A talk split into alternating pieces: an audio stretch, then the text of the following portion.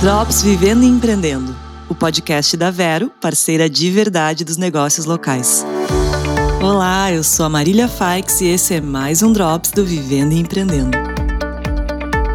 Hoje o nosso Drops traz um alerta sobre algo que é uma realidade para quem empreende: o burnout. É quando a gente está num estado de tensão emocional tão grande por causa do trabalho que tem sintomas muito fortes, tanto físicos como psicológicos.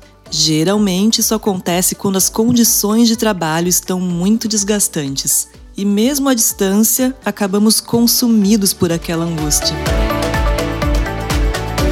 Os principais sintomas dessa síndrome são as mudanças bruscas de humor, ansiedade, dificuldade de se concentrar, pessimismo, irritabilidade, problemas na memória, isolamento e até depressão também podem ocorrer manifestações físicas como dor de cabeça, cansaço, enxaqueca, pressão alta, insônia, palpitação, dores musculares e problemas gastrointestinais.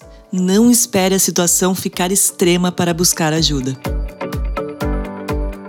Se você estiver sentindo algum desses sintomas, é fundamental procurar apoio médico e psicológico.